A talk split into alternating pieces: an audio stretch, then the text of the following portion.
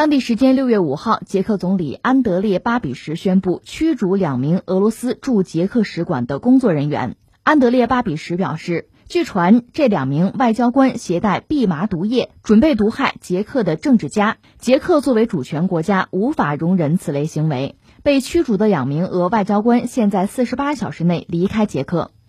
俄罗斯驻捷克大使馆表示，布拉格的决定是不友好的举动，对此深感失望，而且这一决定是基于毫无根据的指控。俄外交部指出，这是捏造的挑衅。捷克驱逐俄外交官的举动证明，布拉格方面没有打算恢复最近恶化的俄捷关系。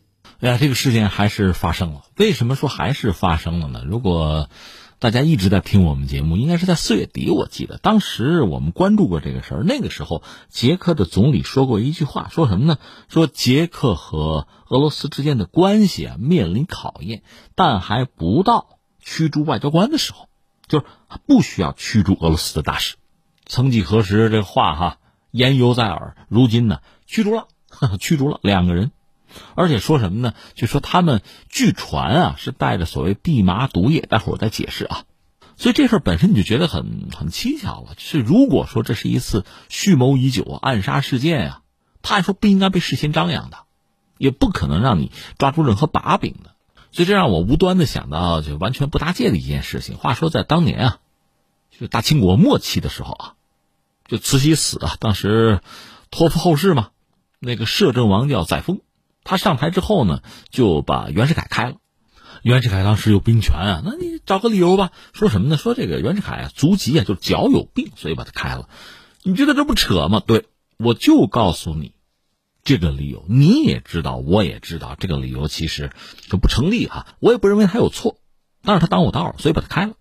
就找了这么一个大家都觉得挺荒唐的理由哈，我不知道怎么想起这个事儿。我的意思是说，如果真是一次暗杀行动啊，这俄罗斯人也真够蠢的，这没等干呢，你用什么毒药人家都知道了。那你翻回来，比如说斯克里帕尔那个事件，俄罗斯前特工在英国被毒杀，父女两个人遭到毒杀没有死啊，就那个事件，他总是先发生了这个事儿，然后英国人指认说是俄罗斯干的，但俄罗斯不承认啊。这回倒好，这事儿还没有发生呢。媒体就把这事爆出去了，然后捷克官方说，据传嘛，媒体说嘛，你们要用这个毒药要干这个事儿，所以把两个俄罗斯的外交官就赶走了，驱逐出去了四十八小时嘛。这事儿确实挺有意思，非常戏剧性啊，让大家觉得真是不可思议。而且之前捷克的总理不是说嘛，两国关系面临考验，那还不至于到驱逐外交官的这个地步哈。现在看来是两国关系面临考验，已经到了驱逐外交官的地步。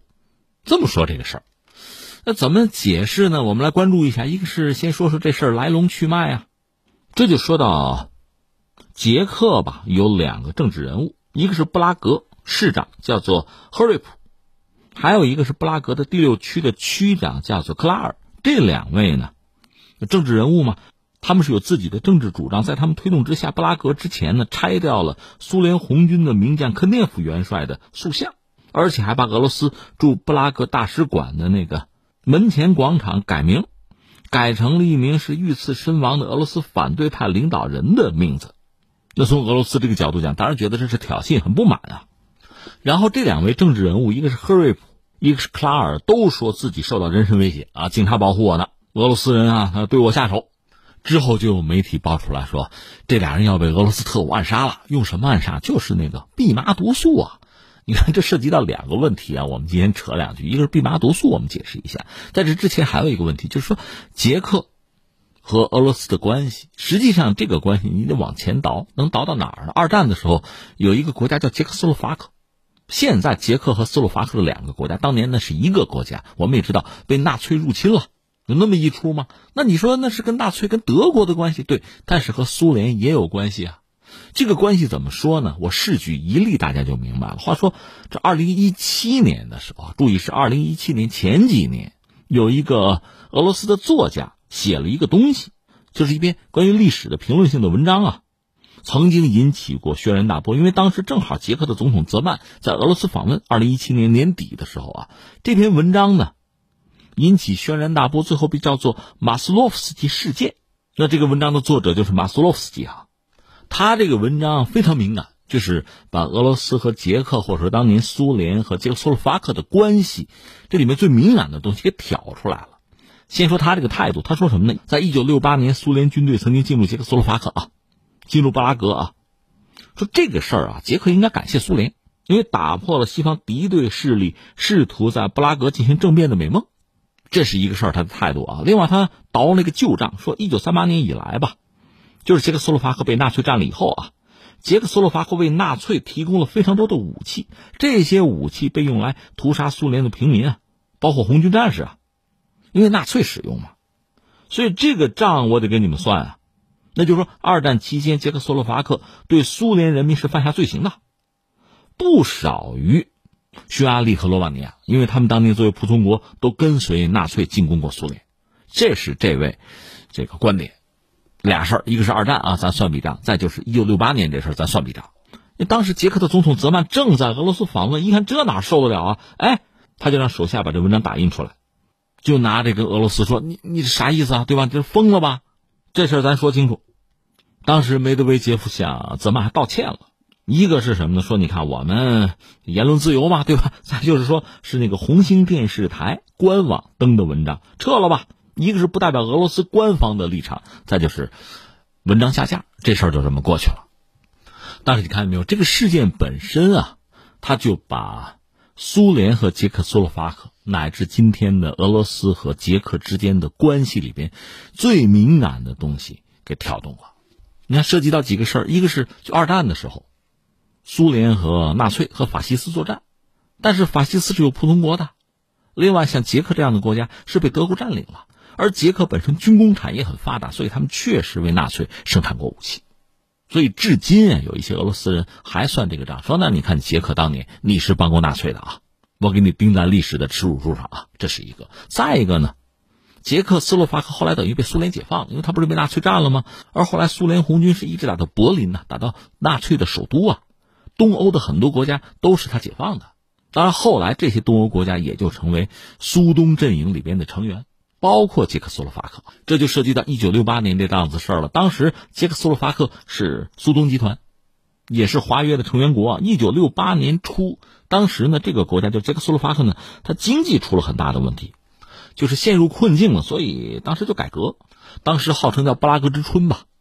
当时他们说要搞新型社会主义模式啊，修正，实际上修正苏联的那种，比如权力集中啊、计划经济啊，修正那些东西，也引入市场机制什么的吧。而且以联邦制为原则，把这个国家分成两个加盟共和国，就捷克和斯洛伐克嘛，就这么一套改革，整个进行七个多月吧，就被叫停，被谁呢？被苏联，而且苏联为首华约的军队进入捷克斯洛伐克，因为当时他这改革，你可以认为叫离经叛道啊，这样捷克就重回以前的苏联的体制，回到原来的道路上去了。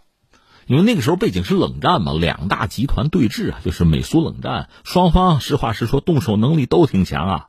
苏联这等于说直接干预了自己的一个盟友，干预人家内政。那美国这种事儿也没少干，这是大背景大环境。但是从捷克斯洛伐克从他们的公众啊老百姓内心来讲，你这这进入我的国家，这我哪受得了啊？所以后来苏东剧变，捷克斯洛伐克真的分家了。但对捷克人来说，当年就是所谓这个布拉格这个事件呀。那还是个梦魇，还是个阴影，以至于对俄罗斯人是有某种态度的。而另一方面，现如今大量的俄罗斯人呢是到捷克去旅游，每年都有啊。再就是有一些俄罗斯人干脆就迁居到捷克了。那有一些捷克人，特别是年纪大的捷克人，确实这个心情就比较复杂了啊。那么至于官方呢，就很有意思。捷克也好，斯洛伐克也好，都是小国。俄罗斯毕竟还是个大国，还有核武器。那。他算是个威胁呢，或者还是可以成为朋友啊？我们可以和他改善关系呢。这个在你比如在捷克国内，那不同的人态度是不一样的。比如说这个泽曼，就总统泽曼，他其实有人评价说他是态度很坦率的，普京的支持者。哎，那就是愿意和俄罗斯调整啊，搞好关系嘛。另外，我们讲刚才说那个斯克里帕尔那个事件，那事儿发生之后，英国人不是指认说俄罗斯投毒嘛？所以大量的欧洲国家那就驱逐俄罗斯外交官啊。关系就紧张了，但是斯洛伐克反而是很少的没有这么做的欧洲国家，但是这并不代表着在国内大家是有共识啊。那我们刚才讲的就是捷克有两个政治人物，有这样一系列作为，这个作为就被俄罗斯认为这挑衅嘛，这是让咱们关系蒙上阴影嘛，是这么个状况。所以你看啊，确实存在着对两国关系不同的理解或者说看法吧。如果你认为啊，历史永远不能遗忘，对吧？以前苏联他带着华约等于五十万大军那进入布拉格的话，那不就是侵略吗？就是入侵呢？这账我们得算啊，这债我们永远得记着呀。那这个逻辑你不能说错。那么有一些政客呢，拿这个逻辑说事儿，甚至谋取自身的利益，也不意外。但另一方面，你如果说，哎呀，历史都已经过去了，苏联都没了，现在的俄罗斯能代表原来的苏联吗？翻回来，捷克斯洛伐克也没了，现在的捷克和原来的捷克斯洛伐克也不是一码事儿啊。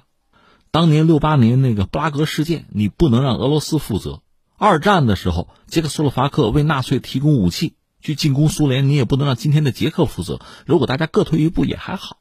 顺便说一句啊，就布拉格如果推翻了苏联将军的雕像。这个俄罗斯不高兴，但是毕竟是人家内政啊，你也不好发作。不过你一定要搞一个俄罗斯的这个反对派遇刺身亡呢，非弄这么个主去命名这个广场，这跟俄罗斯就有关系了，针对性就比较强了嘛。总之，你要是愿意建设性，愿意向前看，你愿意精心的呵护两国的关系啊，调整那个微妙的关系，那大家就能走得相对近一点，关系就可以好一点。你要想点燃曾经的啊那些愤怒啊仇怨啊，也不是找不到机会，就是这样子，就看你怎么选择了。呃，最后一个关键词儿，我们再扯一句这个蓖麻毒素这事儿啊。这蓖麻我们都说，农村到处都是是吧？这个蓖麻毒素，它是一种植物蛋白吧，是高毒性的，它主要存在于这个蓖麻籽儿里边。我们不过多的解释了，这个毒性极强。但是，一般人也提取不了。另外，我们说一句，别瞎干这事儿啊，别试啊，这玩意儿违法啊。那下面我们要讲的是，话说在一九七八年九月七号，就在伦敦。那你看，伦敦这个地方容易发生谋杀案哈。有个叫马尔科夫的乔治马尔科夫，他本人是一个在保加利亚曾经很有名的一个作家，他算是这个反体制吧，吧敌对分子吧。这样，后来他跑到伦敦去。就那天他在人行道上走着的时候吧。被别人碰了一下，有一个男人吧，手里拿把雨伞，那个雨伞尖儿啊碰到他大腿了。你说就这么一件事儿，他当时也没有在意吧，然后去上班，没想到这个大腿被扎的那个地方吧，就疼痛异常，后来就肿了，当夜就发了高烧，然后医生做全面检查吧，也找不着原因，四天之后死了。据说当时伦敦警察局和情报部门怀疑是保加利亚的情报机构所为吧，但是也没找到什么线索。这个事儿就成为冷战期间最大悬案之一吧。后来有这个苏联的克格勃人员是投奔了英国的情报机构吧。他说马尔科夫是遭到暗杀呀，用的是所谓毒雨伞，就是个雨伞枪呗。后来到了一九九三年，英国警方还抓了一个就是前保加利亚的情报人员，叫朱利诺，但是他否认。后来也没有像样的证据吧，就把他放了。再后来到了二零零八年。就是马尔科夫遇刺正好三十年的时候吧，保加利亚一个记者叫赫里斯托夫，他是经过多方努力吧，出版了一本书，就公布了他的调查结果，说确实当年保加利亚的特工啊想干掉马尔科夫就没干成，两次投毒没有得逞，然后求助于克格勃，得到这种特制的雨伞枪，最后完成了刺杀。但是说归说吧，也没什么像样的证据，而且。保加利亚的法律吧，它这个刑事案件诉讼时效，反正超过三十年了，这事儿也就不了了之了，所以还是个悬案。